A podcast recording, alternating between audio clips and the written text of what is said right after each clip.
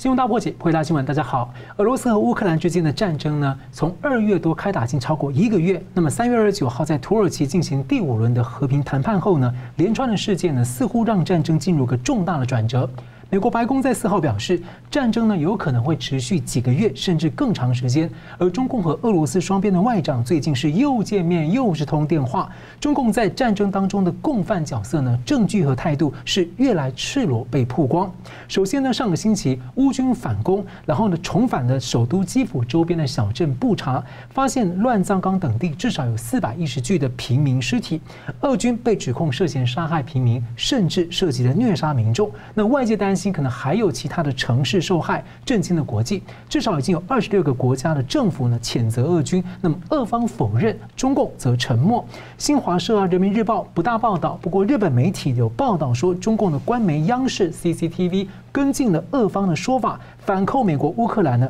摆拍散播假消息、假新闻。那么乌克兰总统最新表态是不接受乌东被俄方分离，并且要求惩罚俄罗斯，逐出联合国的安全理事会。中共一直不理会乌克兰的喊话，如今呢，乌克兰突然抛出中共共犯证据。欧盟和中共视讯峰会四月一号这一天，英国的《泰晤士报》报道，乌克兰国安局的情报备忘录显示，在俄军入侵的准备阶段，就是正在北京奥运的比赛期间，中共当局协调大规模的网军对乌克兰六百多个单位，包括首都的国防部等军事机构，还有核电的措施进行大规模网络攻击。那么三月二十二号，也有网攻被抓到。乌军的战略反攻，俄军聚焦夺取东南方，而国际要求独立调查屠杀平民事件，中共角色更多被曝光。和谈的前景会如何？战争会长期化吗？这如何影响世界的格局？还有投机的中共会怎么做？我们介绍破解新闻来宾：台湾智库咨询委员董立文教授，大家好；资深战经评论家吴家龙老师，大家好。而在这个布查的屠杀呢，按这个情况震惊全球之后呢，我们先请教两位啊，先请教吴老师，这个俄罗斯的进退跟他的反扑，还有中共的角色的越加被曝光，态度更加赤裸。您觉得这整个战况是联动中共跟西方的关系哦？那也是相当的看点。所以您觉得目前的战况后续可能会怎么发展？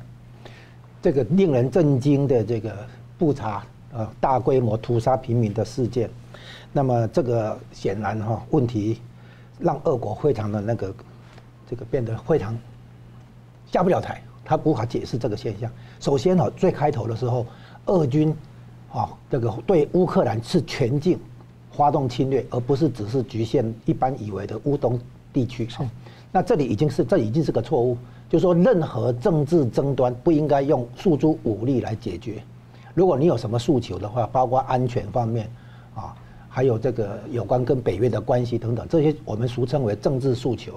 你不能用武力的手段来好实现你的政治目标。这一点的话，你作为联合国的安理会常任理事国，你更应该以身作则，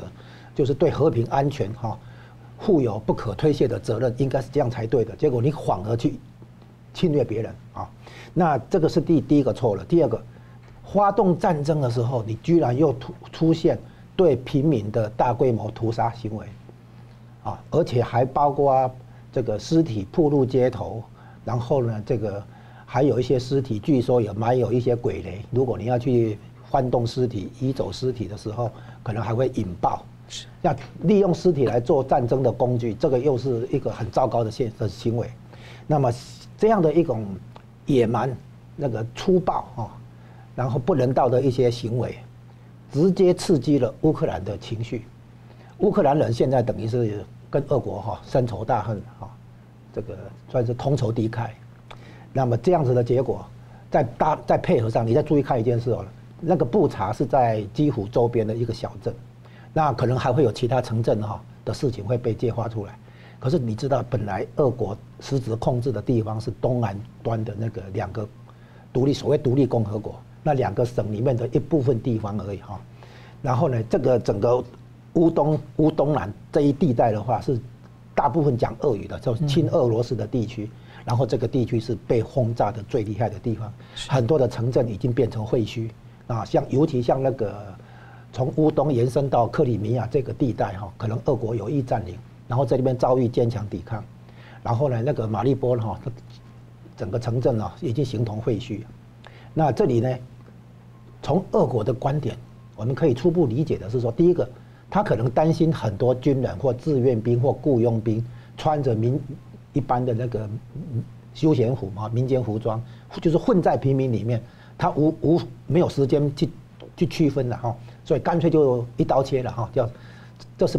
他有可能提出来的一种解说了哈，他为什么会这么干？另外一个可能性呢，就是说更可能是更主要的，就是这一次他的误判，他以为可以不是三天。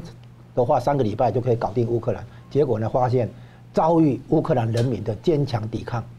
啊，然后呢，他损失惨重，然后在这种情况下的话，俄罗斯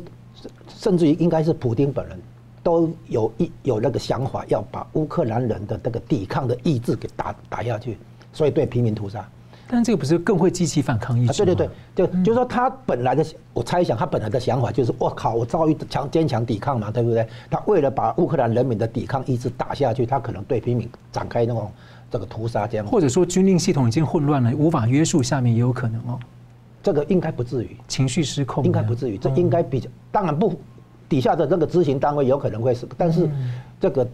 有可能是指令下来的，因为你看看这种手法，不应该是少一部分前线的那个士兵的一个恶意行为，因为它是一整片，嗯，它是它不是一二十个一两三五个一二十个，它是四三百四百，所以这个是集体行为，这是集体的那个屠杀，绝对不是少数一几个士兵，好，这估计应该是上面有，就是说为了把把乌克兰人的抵抗意志打下去，我们就来来搞一个屠杀哈，然后要把他们镇住嘛。他大概，我猜想他大概是这个想法，嗯，所以出现这种不应该出现的这种这种行为，叫做，诶，不但战争罪，而且是反人道罪，而且是种族灭绝灭绝的那个罪，所以这个是其实很蛮严重。然后这个事情，第一个，从乌东啊，基辅周边到乌东，这个原来即便是原来讲俄语的亲俄罗斯地区，都已经反那个反感了嘛，啊，整个反感，所以乌克兰人现在已经不分说。讲乌克兰语的，讲俄语的，现在整个乌克兰算是又被团结了一次，你认同被重建，哎，就是说我们把它称为，也许称为新乌克兰人哈，就是说原来即便是亲俄的这个地区也被轰炸的一塌糊涂啊，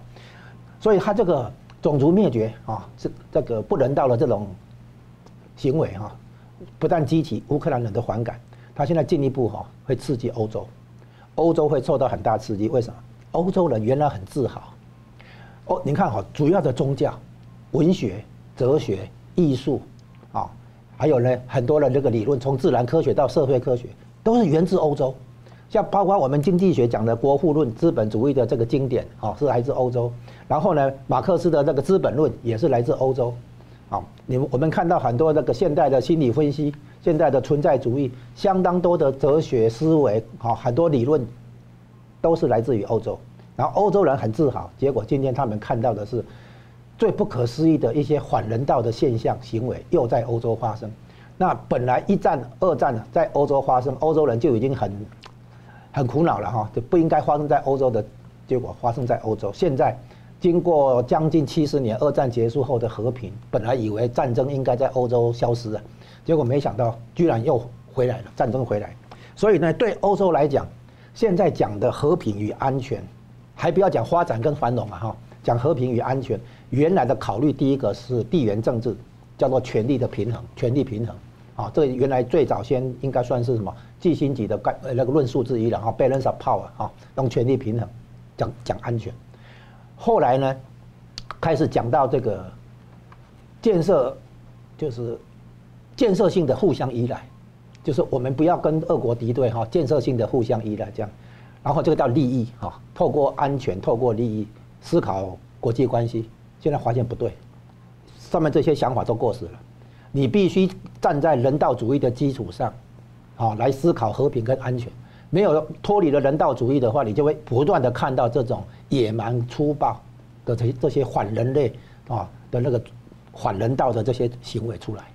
所以呢，对欧洲来讲哈，现在已经不能只是单纯从从美苏冷战、地缘政治对抗哈，还有呢经济利益，透过全球化互相那个依赖等等，这些都过时了。从这一次的乌克兰战争到这一次的那个大规模屠杀平民来看，最根本的问题又浮现，就是如何建构一个基于人道主义的和平与安全，这是欧洲人要开始思考的下一步。是那请呃对，那请问一下董老师怎么看？是的，呃，我觉得是这样子哈。显然的，呃，现在是开战的第四十二天已经过去了，所以说第一步啊，就是说，普京本来啊，他的应该说他的战争计划 Plan A 啊是要拿下基辅，三天之内拿下基辅，然后呢就战战争结束，是好。那结果呢？应该是到过一个月之后呢，就可以发现，其实普丁跟他的军事将领哈，已经慢慢的在改变他们的这个这个战略了哈。就是说，他们现在要执行这个 Plan B 了。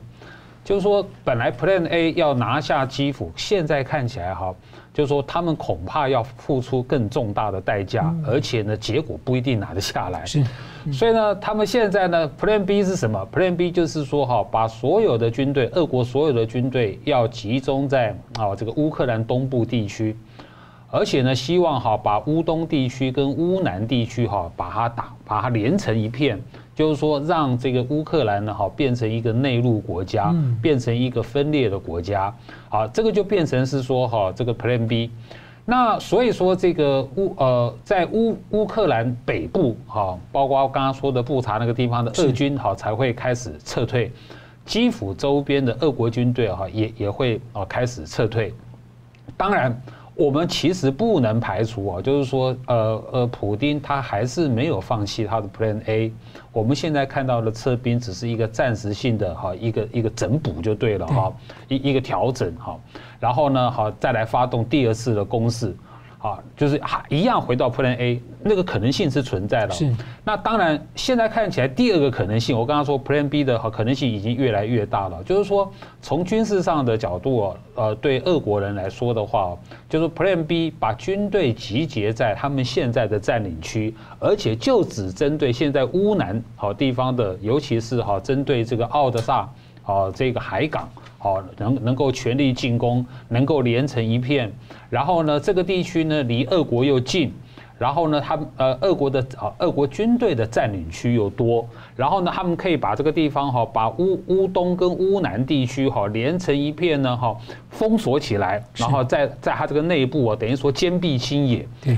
所以说从军事上的角度来说哈，看起来 Plan B 啊的这个这个可能性越来越高。好，那现在重点就来了哈，就是说，无论对对侵略方来说，你无论是任何的撤兵，都会被视为是失败的开始。所以说，你从基辅周边的撤兵，你从这个乌克兰北部的撤兵，这就表示你普丁的那个那个战争计划已经失败了。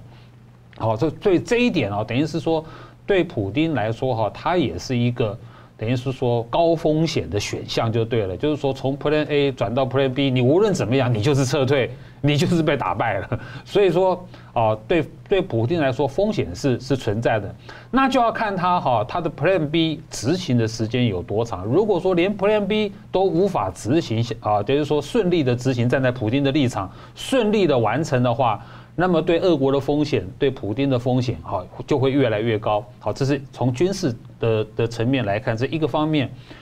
第二个方面，哈，就可以看到说，那个布查的这种屠杀事件啊，应该是这么说啊。其实俄国的军队啊，在历史上就是非常有名的残酷啊。人类历史上呢，其实有三支军队呢是非常残酷的啊。一一支就是历史上的元朝的蒙古军队。元朝的蒙古军队哦，所过之处鸡犬不留，鸡犬不留，真的鸡犬不留。所以说，欧洲的历史才会记录它是黄祸嘛哈。第二个残酷的军队是二次世界大战时候的日本军队哦。二战时候的日军不但对敌人残酷，对自己都很残酷，他们是不投降的，宁愿自杀的。嗯，好。那第三个历史上赫赫有名好残酷的军队就是俄国的军队，他们是有历史传统的，就是说。俄国的军队哦，所过之处哦，一样是奸淫掳掠，啊，然后呢，我我举例来说哈，你像比较近的哈，像二二次世界大战的时候，在在太平洋战场，在亚洲战场，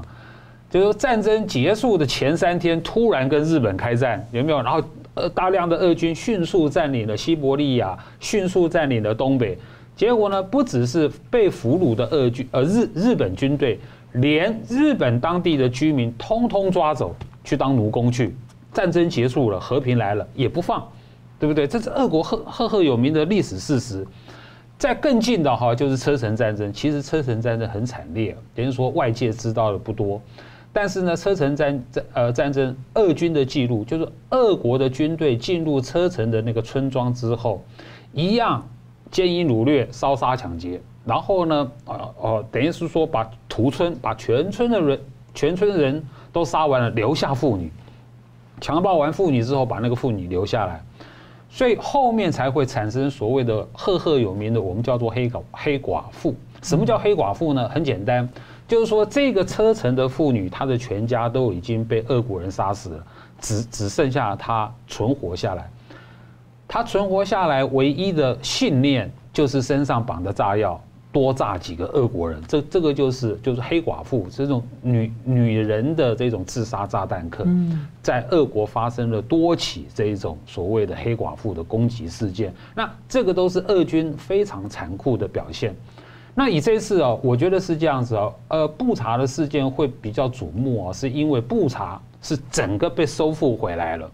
然后呢，你看啊，他的呃呃乌克兰的总统泽伦斯基呢，他就赶到那个地方去视察。他到那个地方，总统赶去那个地方视察，就表示那个地方是绝对安全的。也因为是收复了绝对安全的，你可你才可能去大量的揭发那个战争的恶行。我的意思是说，我认为在乌东或是乌南地区，其实俄军还有大量的战争恶行，只不过现在还在战斗中。所以说还没有被大量的揭发。我们过去的场景有有那种比较少量的揭发了，都有。嗯，啊，比如医院也去炸，老老人、妇人，哈，孩童都去残都去残杀嘛。所以我觉得后面还还会有更惊人的事实出现。是，我很快补充一下，就是这个事情发生之后，乌克兰跟俄国俄罗斯之之间的谈判哈，不可能再进行下去。这第一个，然后第二个的话呢，乌克兰肯定要反攻。也就是说，如果将来攻入俄罗斯境内的话，都是可能的啊。然后或者至少是进行轰炸之类。再来的话，俄国想要在乌东或者乌东南这边哈建立据点和固守的话，那是不可能，绝对会被赶出去。也就是说，接下来乌克兰至少最低限度，他要求他的领土的完整，恢复他领土的完整跟主权的这个独立。所以呢，那个被控制的那个乌东两个小共和国，还有克里米亚，都是现在乌克兰要拿回来的的一个目标。再来的话，最后那个。俄国以及估计将来的中共，他的从共犯呢会被赶出联合国安理会。那这件事情会让等到更多的这种残酷的不人道的事情被揭揭露出来之后，可能可行性就更高。也就是说，俄国跟中共不只是在乌克兰这边会被赶出去，而且在联合国安理会也会有事情。是好，我们休息，我们等下继续回来看看欧洲的动向呢？因为这场战争呢会有如何的变化？休息一下，马上回来。欢迎回到新闻大破解。欧洲执委会的主席呢，跟进了欧洲议会的议长呢，本周即将要前往基辅来会晤乌克兰总统，表达欧洲的支持。俄乌战争前呢，欧盟执委会二月份曾经预估啊，随着摆脱疫情跟经济的复苏整势，十九国欧元区呢，预计可能会出现百分之四的经济成长率。不过战事爆发之后呢，预计五月十六号要公布的新的预测数据呢，毫无疑问将会被调降。那 BBC 也分析，西方盟国现在共同采取的行动，有可能会根本上影响欧洲未来几年的自我意识还有安全感。欧洲的总统施坦迈尔呢，周二首度认错，他十多年主导的政策，过去呢也支持新建。天然气的管线来连接俄罗斯啊，尽管美方一直提醒反对，那他现在承认这是一个误判情势。那德国高层呢，现在表态要建军啊，增加国防经费。那观察，我们来观察一下经济跟地缘的政治风险啊，就欧洲的动向的变化。像这一波是要请教这个呃董老师，就是这波能源跟经济的冲击情况下，然后长期依赖俄罗斯能源的一个欧洲很多的国家。究竟能有没有这个决心去改变这样的一个结构？因为它联动它的很多的能源政策、经济政策，甚至连国防等等的考虑。那能不能开启一个新的防卫意识的一个新时代？那像欧盟现在也呃，就是要建立它的欧洲军。那在地缘政治，它的决心、它的可信赖度会大幅提高吗？呃，我觉得是这样子哦。这次乌克兰战争的爆发哦，我相信非常剧烈的、很大的改变了很多事情。是，不只是刚才主持人谈到的说，欧洲本来的这个经济哈成长率预估呢哈，啊，本来预估有四，现在看起来哈，就可能要腰斩。嗯，其实不只是这个经济成长率的问题哦，包括哈未来的这种经济的这种所谓的供应链，啊，以及所谓的能源的供应链啊，乃至于哈军事安全上的这种好国际地地缘政治的这个战略格局，都会有很巨大的改变。那我们现在就可以看到哈几个比较明确的证据啊，或是说比较明确明确的端倪啊。呃，就如同啊，这个联合国秘书长哈，这个这个古特雷斯啊，他他最近曾经讲过，他说这场乌克兰战争哈，在这个道德上哈不可接受，在这个政治上啊毫无立场，在军事上没有意义，所以我觉得哈，呃，这个联合国秘书长这段话讲得非常好。所以说这场乌克兰战争呢，我我我我是这么看啊，它是唤醒了北约，嗯，好，唤醒了欧盟，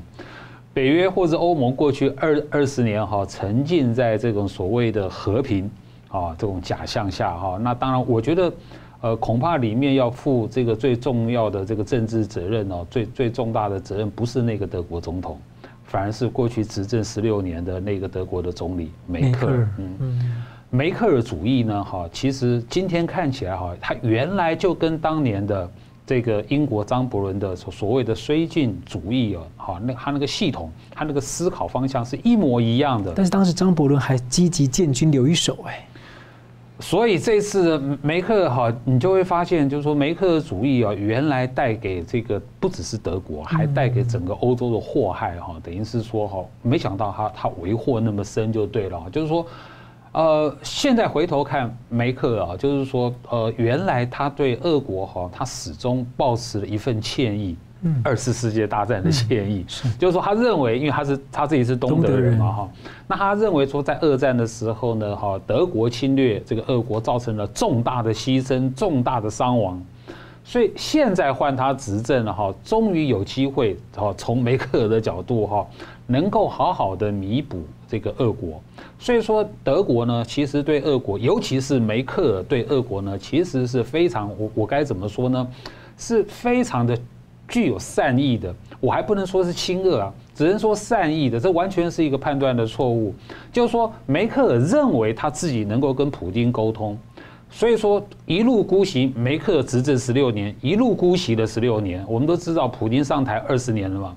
普丁这二十年发动了六次战争。结果都是德国的姑息，梅克尔的姑息，大事小化小，小事化无。这样养大了普丁的这一种等于说领土的野心。其实要友好俄罗因为俄罗斯拉拢的话，其实有其他的方式。像川普就跟他一一方面给你机会，但一方面我告诉你，只要发动战争的话，我就轰炸你。应该是这么说，对的，就是说你正常的一个国家领导人，你一定是两手策略嘛，对不对？你一定有和的一手啊，有有这个这个这个胡萝卜，当然你一定会准备棒子的嘛，这为了自己的国家利益，这个等于是国际政治的 A B C 嘛。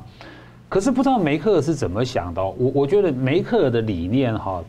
麻醉了他自己。今天看起来，我我只能这么解释。而且老师，前面我们在前前几个月，我们还在检讨梅克尔路线这个对中共的问题，欧洲还在反省，就现在马上就连他的对俄政策也一起被检讨了。应该是说，呃，今天的普丁他敢这样做，他能够这样做，是过去二十年。好，等于是说累积出来的结果。那这个过去二十年，俄国累积出来的结果呢？啊，欧洲的态度，尤其是你德国的态度，你又首当其冲，嗯，不得不去反省跟检讨。是好，这是过去式了。好，那我们眼看未来，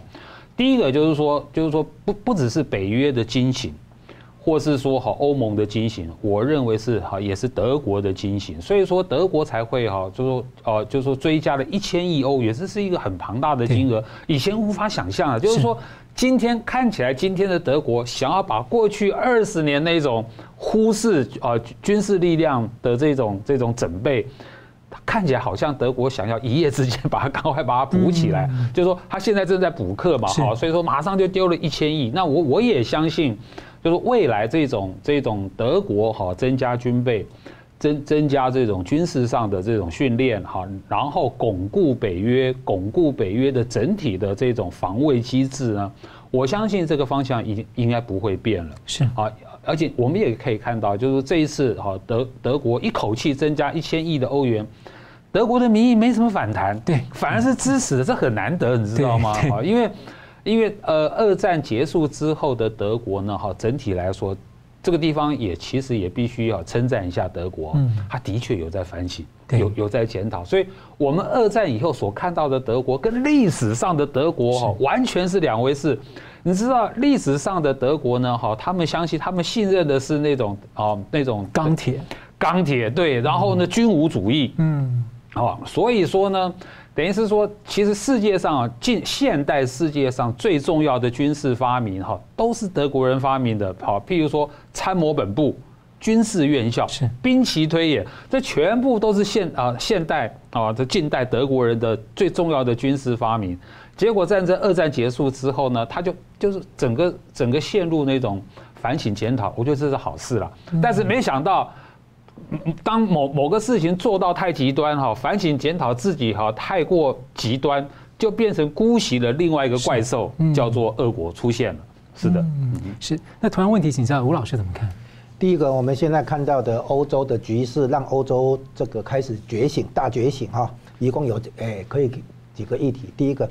诶从全球化的角度，从欧洲在调整它的立场的角度，首先面对的就是。所谓的地理风险这个概念哈，我们知道那个美国啊、日本、德国啊，都都要求台积电去当地设厂，是因为如果这些晶片只从台湾这个地方出货的话，那么可能会有过度集中哈，那这样出现一种所谓叫地理风险，要分散这个地理风险。现在欧洲看到的是它的很多的能源产的那个需求是从俄国来进口，这个也是一样，就是说陷入一个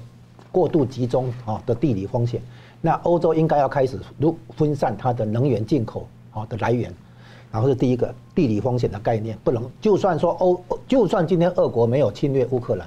你如果还是大量的依赖俄国来进口能源产品，还是有这个所谓地理风险。这完全跟哈台湾没有说坏坏，没有不是坏孩子，对不对？可是呢，美国、日本、欧洲都担心说，如果晶片都从台湾出来，然后集中从这个地方出来，那就是所谓地理风险。万一这里有什么事情，比如大地震好了啊。那害得台湾不能出口正常出口的话，那么其他国家就会受到冲击，这叫地理风险。这还不涉及到说你是好人还是坏人。第二个呢，就是所谓供应链安全。供应链安全的话呢，这个比如说制造品啊、晶片、药品、疫苗啊，很多的那个还有比如说维他命、医医疗用的一些维他命等等，好，很多东西从中国出口，然后还包括口罩。那这样的问题，好，从不只是制造品、民消费电子产品。哦，还有一些民生用品，衣服啦、鞋子啦，哈，那个的，像现在有很多的那个医疗物资也是从中国来出口，这个东西就构成所谓供应链安全的问题。好，这是第二点。那你看欧洲也一样啊，欧洲也从很多地方来进口它需要的一些东西。那如果我们不够分散的话，好，不但会有地理风险，也会出现供应链安全，就是整个供应链环节里面的某一个环节出状况的话，整个要停摆。啊，就像好像你组装汽车的时候，其中有某一个零件不到位的话，对吧？供应出了差错的话，那整个生产线都要停摆，类似这种供应链安全的问题。再来呢，能源跟粮食的安全，那这个东西其实对中共中共来讲也是很相关的哈，因为这个能源跟粮食这个东西靠这个的比较属于农业啦、矿业啦，不是制造业哈，不是服务业。好，再来呢，就是现在我们整个思考哈，以前我们讲国际关系哈，第一个讲安全，就地缘政治的概念；第二个呢讲利益啊，经济利益，大家来贸易，然后创造更大的经济繁荣，来分享这个繁荣的那个利益。安全跟利益这一次都不足以解释这个乌克兰战争跟它对欧洲的冲击了。为什么？因为这已经超出安全跟利益这个层次，现在已经进到说，就我讲我讲一个命题，就是没有人道主义跟普世价值，就不可能有真正的和平与安全。现在已经看出来，国际关系里面不能只讲安全跟利益利益这两个传统的思考元素。你看看这个不人道的行为和野蛮粗暴的行为，居然这已经居然在这个古老文明的这个欧洲大陆出出现，这个冲击实在是相当大啊。然后接下来这个意味着就是说，将来的全球化跟相互依赖，只能在有相同价值的盟友之间来进行。啊，注意，它不但是相同价值的国家，而且是盟友。也然后接下来呢，集体防卫机制也是这样，哦，那个集体防卫的条约、共同防卫的那个些条约，都只能在有相同价值观的盟友之间来进行。换句话说，中共没有价这样的价值观，俄国没有这样的价值观，他们不应该被纳入全球化，不应该被纳入集体防卫的这些这些架构里面。啊。那换句话说，现在的所有世界国国际组织啊，还有那个国际秩序，肯定要经过一番一番那个大重整啊。那刚包括刚才我们提到的，作为安理会常任理事国，你居然就发动侵略，而且出现这些野蛮的这个平民的屠杀，所以俄国要被赶出安理会，然后呢，估计共犯中共也是。所以现在在等更多的证据，更多的那个劣迹哈被曝露出来。好，接下来就是那个我们溯本追源哈，普丁执政二十超过二十年，习近平执政也也超过十年哈，就是长期执政在专制体制下，他首先出现一个问题，就是讯息被自动过滤，揣摩上意，只把上面要听的那个呈现给他，真相都不不敢讲上去。结果呢，最高领导人可能因为被错误的情报包围或误导，结果做出误判。然后误判之后，他们还会，就是政策犯了错，进入第二个情况就是掩盖、推卸啊，然后那个搞权力斗争，要为了要自保哦，为了保护自己的权利，所以像毛泽东当年一样，政策出了差错以后，他开始搞文化大革命、搞权力斗争。你现在看到的是习近平跟普丁可能要犯一样的错误，出现一样的问题，就是专制之下，权力的过度集中跟没有制约的情况下，他所。所犯下的这种所谓我们称为罪行啊，这些包括最后的不人道的那这些那个粗暴野蛮的行为，其实都来自于一个共同的根源，就是权力不受制约以及长期执政必然带来的祸害。所以这个问题应该会联系到将来回到社会科学理论哈去做探讨，说怎么样去做调整跟。改变，提出有效的对策，因为现在光制裁也不行，你不制裁不行，制裁也没有，也不见得有有有办法改变这个局面。对这个专制独裁的国家的领导人哈，然后做出了那个利用他手上掌握的资源跟权力，然后做出这些危害区域和平安全的这个反人道的这些战争罪行，到底要怎么解决？这可能是上一次二战结束以后，很多犹太人哈开始去反思，怎么会去搞出一个纳粹这个东西？现在可能又要回到当初那个主题，一个专制集权的政政权，他的领导人又长期执政，这这双重那个那个问题冒出来，所以现在中俄国跟中共其实是同同样的症状啊。我们如果说他们生病的话，他们是生同样的症状啊。专制的体制，权力缺乏制约，然后又长期执政，那长期执政肯定终有一天会出现。政策的错误，然后政策错误之后就开始这个压打压不同意见批评的声音，最后权力斗争，然后呢对外发动侵略。你看到情况其实一样，所以这构成我们这个世纪的一个新的问题、新的挑战。是好，我们休息一下，我们等下回来看，那中共在其中的角色跟决策如何？台湾呢要有如何的警示跟应对呢？我们休息一下，马上回来。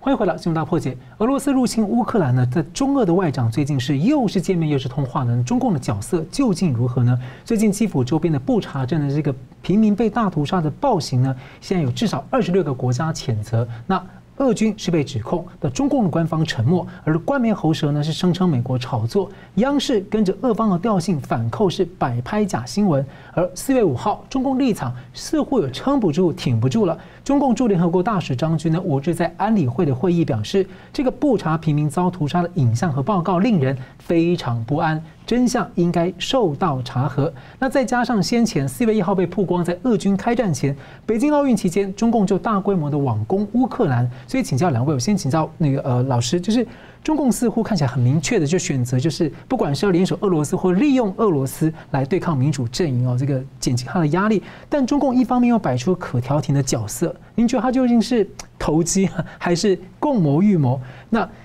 第二个是说，俄方分裂乌克兰的一些手法啊，那我之前那个明教明居正老师有分析说，回顾苏共历史，其实像分裂了东西德、南北韩，还有操控中共，在分裂当时的中华民国。那中共用这种所谓的南北朝政策，也在分化台湾的内部蓝绿，让他无法团结对抗。那这些策略，明老师觉得说，一些来自帝国主义啊、混杂兵法，但最主要的是共产主义的共产党文化有很大的关联，所以他认为台湾要特别小心去认清。共产党是什么东西？所以想请教老师，你怎么看这样的看法？好的，呃，此时此刻的中共，呃，我认为他现在正处于精神分裂的状态。啊，那是精神分裂了哈，就是说，他这个表面上在国际上哈貌似中立者，他现在已经在在在追求这个中立者、中立、客观中立的第三者，好，他正在扮演这个角色，嗯，但是呢，他的宣传机器呢还没改过来。啊，就是说他的无论是他的这个大内宣也好啦，或是外国宣传也好啦，哈，一一呃一律都还是在支持俄国啊，就是说，所以从这里哈表现出他的精神分裂状态啊。那我我应该这么说啊，就是为什么中共会今天会会掉入这种尴尬的状态，精神分裂呢？因为很简单，好，一开始的时候呢，他又是一个习近平的重大的战略误判，又出现了。习近平过去已经有多次那个重大的战略误判了。这一次啊，一切回到二月四号啊，就是这个啊，这个北京冬奥开幕之前，然后呢，习近平不是跟普京见了一次面嘛？哈，双方签订了有史以来那个字数最长的七千多字的中俄联合声明，我从来没看过一个联合声明那么长的。好，那里面最重要的字句，大家一定哈，大家都耳熟能详的哈，就是中俄之间的合作呢，哈，没有底线，没有禁区。就是说，这无形中这等于是说，哈，习近平那个时候呢，给了普京一张空白支票，嗯啊，就中俄之间合作嘛，没有禁区嘛，没有上限啊，这个不就是空白支票吗？好，所以说没想到二月二十四号呢，这个俄国就开战。我相信在开战之前呢，哈，中共是不晓得的，等于说他又被普京摆了一道了。但是他的那个他有大规模网攻，老师怎么看？有那个大规模网攻哈，是本来就是存在的，就是说，因为因为中国的立场本来就跟俄国在一起嘛，哈。是。那俄国尤其是网攻，因为那个叫灰色行动嘛，哈，所以灰色行动呢，哈，俄国攻谁，中中国就跟跟着攻谁嘛，就是跟。这个跟跟出跟出毛病来了，哈，就跟出这种危机出现了嘛。那我我我还是要强调哈，为什么我认为说俄国进攻乌克兰事先中共不知道？因为中共知道的话，早就把他的人民跟他的留学生撤出乌克兰了。我们怎么可能还看到后面？就是说，啊，战争一爆发的时候，这个中国傻眼。你看啊，中国的外交部前七天，那个那个外交部发言人不是。国际媒体记者一一直问乌克兰，一直问乌克兰吗？那个那个中共外交部发言人就一直跳针，一直跳针嘛，他讲不出话来，他不知道该讲什么。他他自己的侨民，他自己的学生都没有撤出乌克兰，都陷在里面了。好，呃，可是我觉得哈，比较重大的转变哈，应该发生在三月四号，就两会期间哈，中共的外交部长王毅是啊，他特别举行了一个记者会。其实，在那个记者会里面呢，哈，这个中共正式的提出了他的斡旋方案。其实那个方案就在里面，正式的提出来了所所谓的哈对乌克兰的人道主义的六项倡议嘛。嗯，那个时候就开始转弯了。然后呢，中共就变成说，在国际上哈，他要假装是一个哈中中客观的中立的第三者，他一切是为了和平。他现在想要扮演这个和平的创建者这个角色，好。可是呢，呃，这个角色对中共来说风险也非常高。一方面等于说乌克兰不会认你的，嗯，就是中共你的作为，你在第一时间你就出卖了乌克兰，你伤透他的心了，伤透他的心。而且而且，乌克兰哈，就是说中共在二零一二年还跟乌克兰签了一个条约，那个条约叫叫叫就就就是说强化所谓的战略伙伴关系。原来中中共跟乌克兰是战略伙伴。然后呢，这个里面还特别谈到了一个安全保证，就是说，如果哈，因为因为乌克兰是无核国家嘛，哈，所以说这个如果说乌克兰遭受到核威胁的时候呢，中共要提供给他啊这种核武的安全保证，哎，就是现在啊，现在他这个乌克兰就遭受到核威胁了，然后呢，战争也爆发了，结果呢，你看中共呢又又撕毁了，他亲手撕毁了他跟乌克兰的那个条约的那个协议。那后来这个乌呃中共不是我刚刚说了，他开始要扮演这个这个中立的第三者嘛，又要提供所谓的人道救援嘛哈，然后呢那个中共的外交部发言人还公开说呢哈，呃美国欧洲国家呢是提供武器，我们呢是和平者，我们提供毛毯奶粉。后来乌克兰的副总理公开出来说了，我们现在需要的是弹药武器，我们需要的不是毛毯哦跟奶粉。我对乌克兰来说，因为他们现在正在战争中，他们如果没有武器、没有装备，你有那一些毛毯，你有那些奶粉，一点用都没有，一样被俄国的军队抢走嘛。你是都是给我投降用的，是不是？对啊，所以说这个这个，所以说乌克兰人哈，他们非常的清楚。那这次我也很惊讶，就是说乌克兰的情报单位啊，他正式公开了，嗯就是说原来在战争的前后。你中共你是有在网攻我的，就是说这笔账大家要记住。是，那我觉得是这样的，其实哈，呃呃，中共呢，它可能会变成哈最大的输家，就是说一一一个大输家，当然俄国也很可能。嗯为什么？因为中共他自己在乌克兰就有很多的投资嘛。对。乌克兰本身最大的外贸国家不就是你中共吗？然后你中共刚好就在战争的前前戏，就是二零二一年大规模的投资乌克兰。乌克兰是中国在欧洲的一带一路的一个重要的出发点嘛，哈。然后乌克兰又是粮仓嘛，对，又有很多的那个那个那个矿石嘛。乌克兰的甚至军火工业呢，都还是中共你的恩人嘛。对。所以说呢。在二零二一年，其实中共呢大举投资了乌克兰，包括帮他建基础设施啦、建铁路啊、建粮仓啊，结果现在通通通通被毁灭了。所以未来的，我觉得中乌的关系，中国跟欧洲的关系都很难回得去了。是，那同样问题请教这个吴老师，你怎么看？中共究竟是事前就预谋，或是知道，那或者说他就是一个投机？中共啊，在我看来是早就知道，因为美国跟俄国都跟他有接触过。美国在十一月，去年十一月中旬的时候就已经把情报摊给他看，请他劝阻俄罗斯不要发动侵略的哈这个战争。然后后来去年十二月底的时候，然后他已经跟俄方有高层会谈啊，确认了俄方的意图，所以赶快谈出一些协议，在二月四号普京去北京的时候能够签署。那些协议没有事先谈，怎么可能要知道要签什么内容，对吧？协议的话，那个文字啊都要内容都要这个一再的磋商的确认的。所以你看，二月四号，普京会去跟习近平签了十五项协议啊。对，那些协议的内容跟文字都要早就谈了。所以十二月底的时候确认以后，一月份利用一月份的时间赶快谈，这个是完全是合理啊，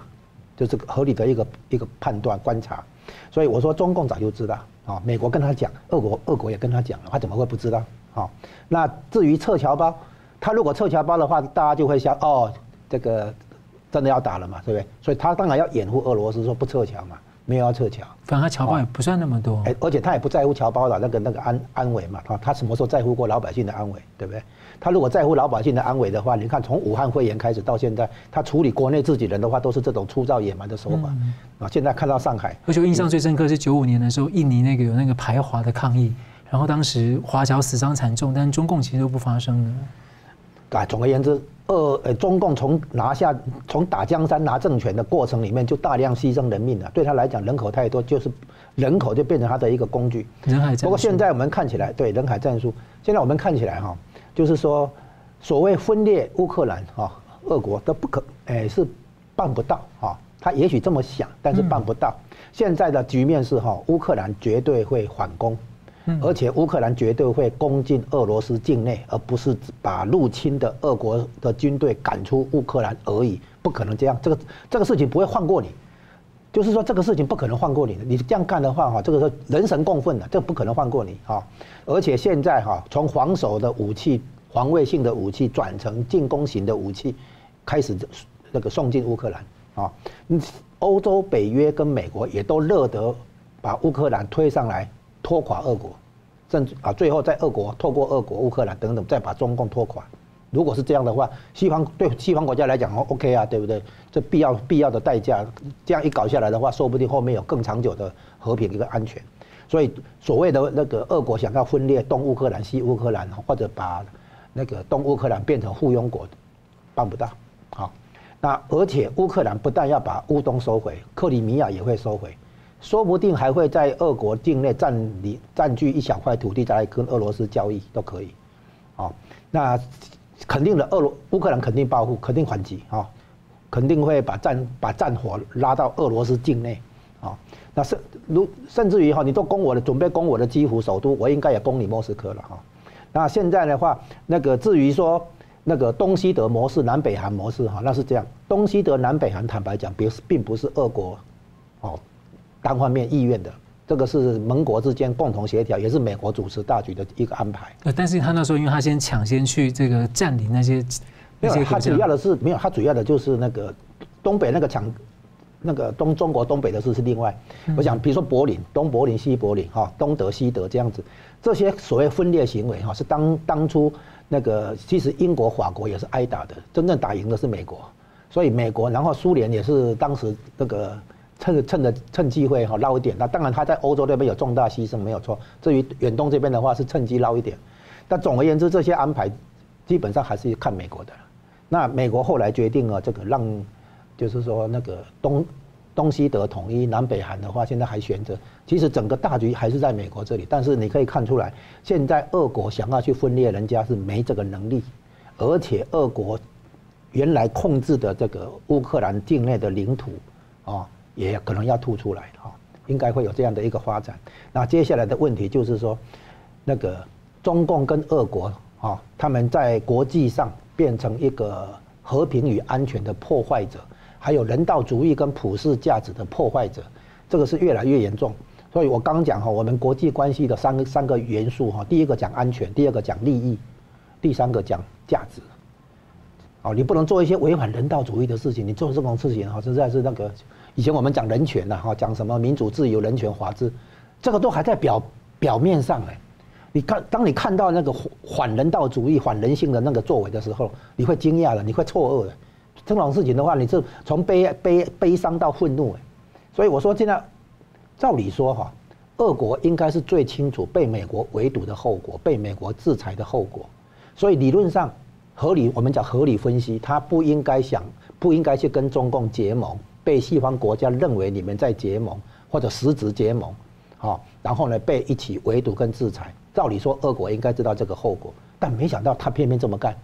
你现在看吧，现在西方国家怎么可能放过俄国？首当然，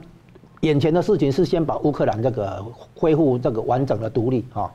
然后呢，接下来当然要算账啊，这个账一定要算的，而且这个算账的话还会联系到中共的那个病毒扩散啊，那个账有关疫情的追究责任也是要算账的。所以现在俄国跟中共一个搞武汉病毒扩散，一个搞乌克兰战争。这个绝对会被国际社会来来清算跟算账了，这个一定的了哈。那所以我们也要注意到一件事情哦，就这一次事前，美国的情报现在证明是正确的。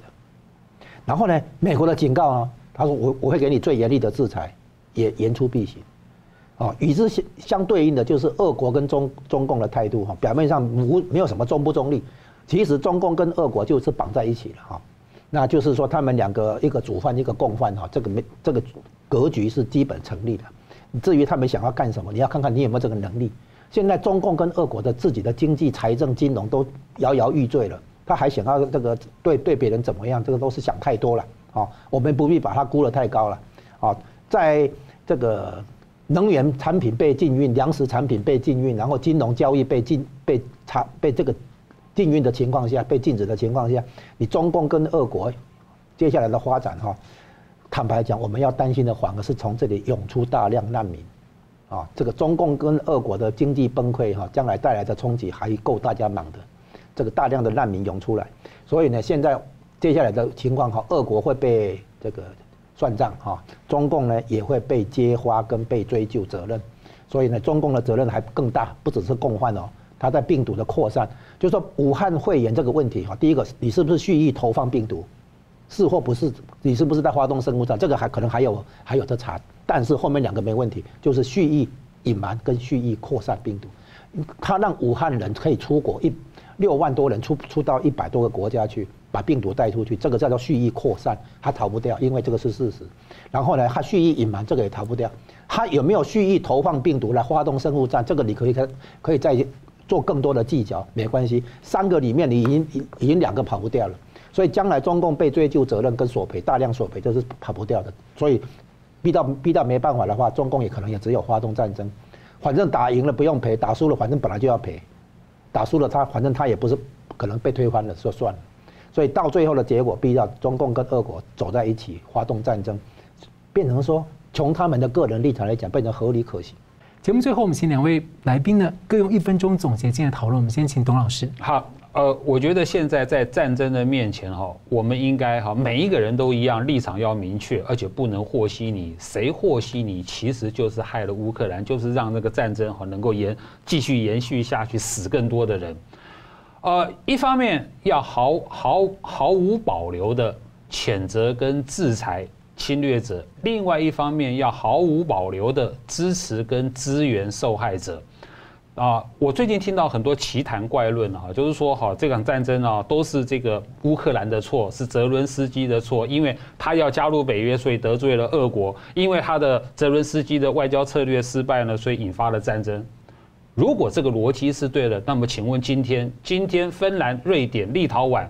等北欧跟跟中欧有东欧有八九个国家，现在都要加入北约。那根据同样的逻辑，这些现在要加入北约的国家，全部都是挑衅者，全部都是白痴。所以我想这种逻辑是错的。我们应该，我义正言辞的谴责侵略者，支持受害者。是吴老师。国际形势的变化，现在让我们看出来，除了传统的地缘政治概念叫做权力平衡、追求安全，然后接下来来追求经济的利益、全球化。现在我们看到了，全球也必须把和平与安全建立在有共同的价值观、人道主义的尊重。如果没有做，如果没有做到这一点的话，表面上的那些经济交流，还有那表面上的那些那个经济利益都是脆弱的啊。所以，我们台湾现在碰到这样的国际形势。不但要了解国际形势的脉络，而且也要加强自己国内的心防，对于这个外来的入侵、各种形式的入侵，也包括网络攻击、假讯息的攻击等等，都要提高警惕啊！因为很可能我们所面对的专制的长期执政的独裁者，基于误判，以及基于个人野心，以及基于个人权位的这个执着，可能会做出一些不理性的行为。对对他来讲，他觉得这个很很很很理性，可是对别人来讲，他这个是不理性的，所以我们要预防这样的风险，啊，必须重新认识这个动荡不安的世界。好，非常感谢两位来宾精辟的分析，感谢观众朋友的参与。新闻大破解，我们周三五再见。